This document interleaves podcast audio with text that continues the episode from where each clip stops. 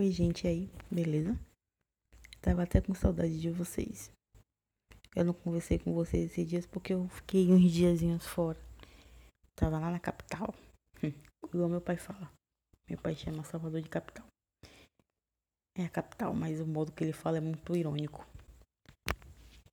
Eu não posso dizer que eu tava viajando, porque 40 minutos da cidade que você mora não é viagem. É tipo, vou aqui na casa do vizinho e já volto.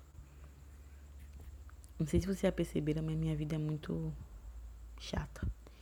E eu tenho uma amiga do trabalho que ela é super agitada.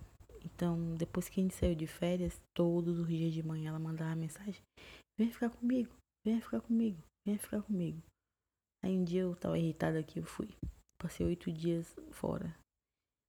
E confesso a vocês que foram oito dias muito legais. Eu não sei explicar se foram legais. Parecia que eu estava fora do meu corpo. Ela é extremamente agitada.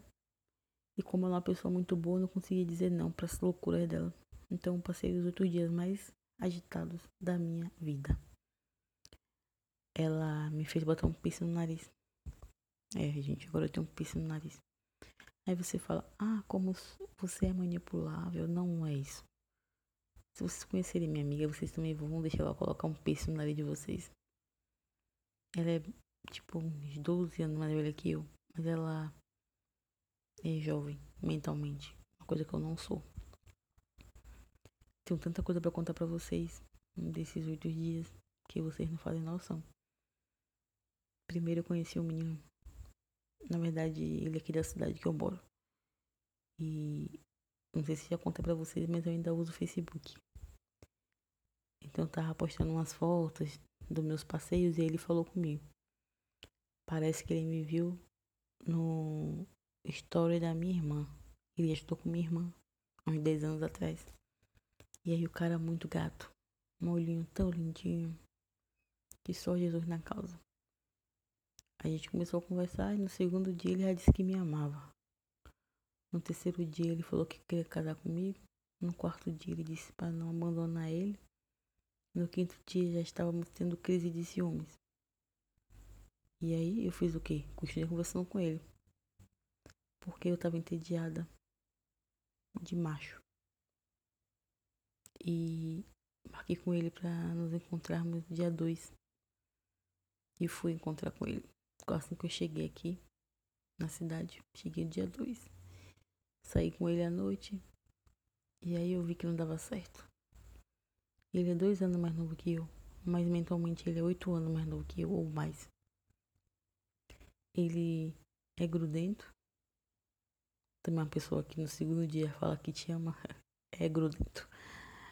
E ele começou a me pedir namoro. Me pedir namoro antes da gente se conhecer pessoalmente. E aí eu disse a ele, vamos ver isso aí. Mas eu sabia que eu nunca ia aceitar uma porra dessa. Porque eu não fumo maconha. Apesar de que eu tô pensando em fumar, porque todo mundo que eu conheço fumou. Todo mundo. Aliás, não. Só tem duas pessoas que eu conheço que falam que nunca fumou mas a maioria já fumou. E é estranho conversar com as pessoas e elas falarem, ah, já fumei. Eu fico me sentindo em outro planeta.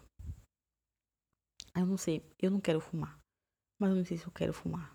É uma coisa muito louca. Continua a história do maluco. Aí a gente saiu. Não vou contar os detalhes porque vocês. Eu conto ou não conto? Peraí, conto sim. A gente saiu. Ficamos na praça. Daqui da cidade. Ele comeu. E eu não queria comer porque eu estava com vergonha. Quando eu fico com vergonha, eu não como. E a gente saiu, foi curtir um pouquinho, voltou. E aí já começou as DRs. No outro dia ele queria que eu fosse pra casa da mãe dele conhecer. E eu falei, puta que pariu, não, não vou fazer isso. Então ele tava cansado e ele dormiu o resto da tarde. Quando chegou a noite, eu tava jogando Free Fire. E aí eu jogo Free Fire.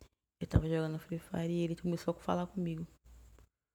E eu percebi que ele não me conhece. Porque quem me conhece, mesmo saber quando eu tô jogando, eu não quero papo com ninguém. E ele começou a falar, porque você tá estranho comigo? Você não quer falar comigo? O que aconteceu? Puta que me pariu. E eu dei vontade de atravessar o telefone e socar ele até ele morrer. E aí ele começou com umas crises muito loucas. E ah, porque você, porque você, porque você. E fudeu. Isso foi ontem. Sexta-feira, dia 3. 3. Isso mesmo, dia 3. hoje, dia 4, é, eu fiquei em casa o tempo todo. Só fui na porta pegar uma comida que eu fiz, que eu pedi. Entrei. Foi quando eu vi a luz do dia. Eu não sei se choveu, se não choveu, eu não faço a mínima ideia. Porque eu não saí do quarto hoje. Tem a porta do banheiro que dá para meu quarto e dá para a saída. Então eu tranco, abro, passo, vou no banheiro, tomo banho, volto e não preciso falar com ninguém. Aí meu pai mais tarde bateu na mais cedo, na verdade, bateu aqui na porta e perguntou: "Você quer morrer? Fica trancada?" E se ele lesse o pensamento, ele ia ficar preocupado com a resposta que eu dei mentalmente. Mas eu falei: "Já vou, vou sair". Aí saí, Fui na sala, fiz um social, fui no, na cozinha, comi um pão e voltei pro quarto. Depois que eu saí, ele não falou mais nada porque eu acho que ele precisava me ver. Ver que eu tava bem. E a melhor parte do carinha lá, ele disse pra mim: Você não vai ficar com ninguém se continuar com esse seu jeito. Parece meme, cara. Eu juro que parece meme. Eu só não vou ler aqui como foi direito porque eu desativei o Instagram e o Facebook. É, tô estressada mesmo. Desativei, queria ficar uns oito dias aí, bater uma meta de oito dias sem usar rede social. Só no WhatsApp porque eu sou obrigada por causa do trabalho. Mas a minha meta é não usar o WhatsApp durante oito dias. O WhatsApp não, caralho.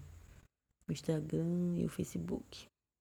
O Instagram porque eu fico olhando pra cara daquelas pessoas chatas.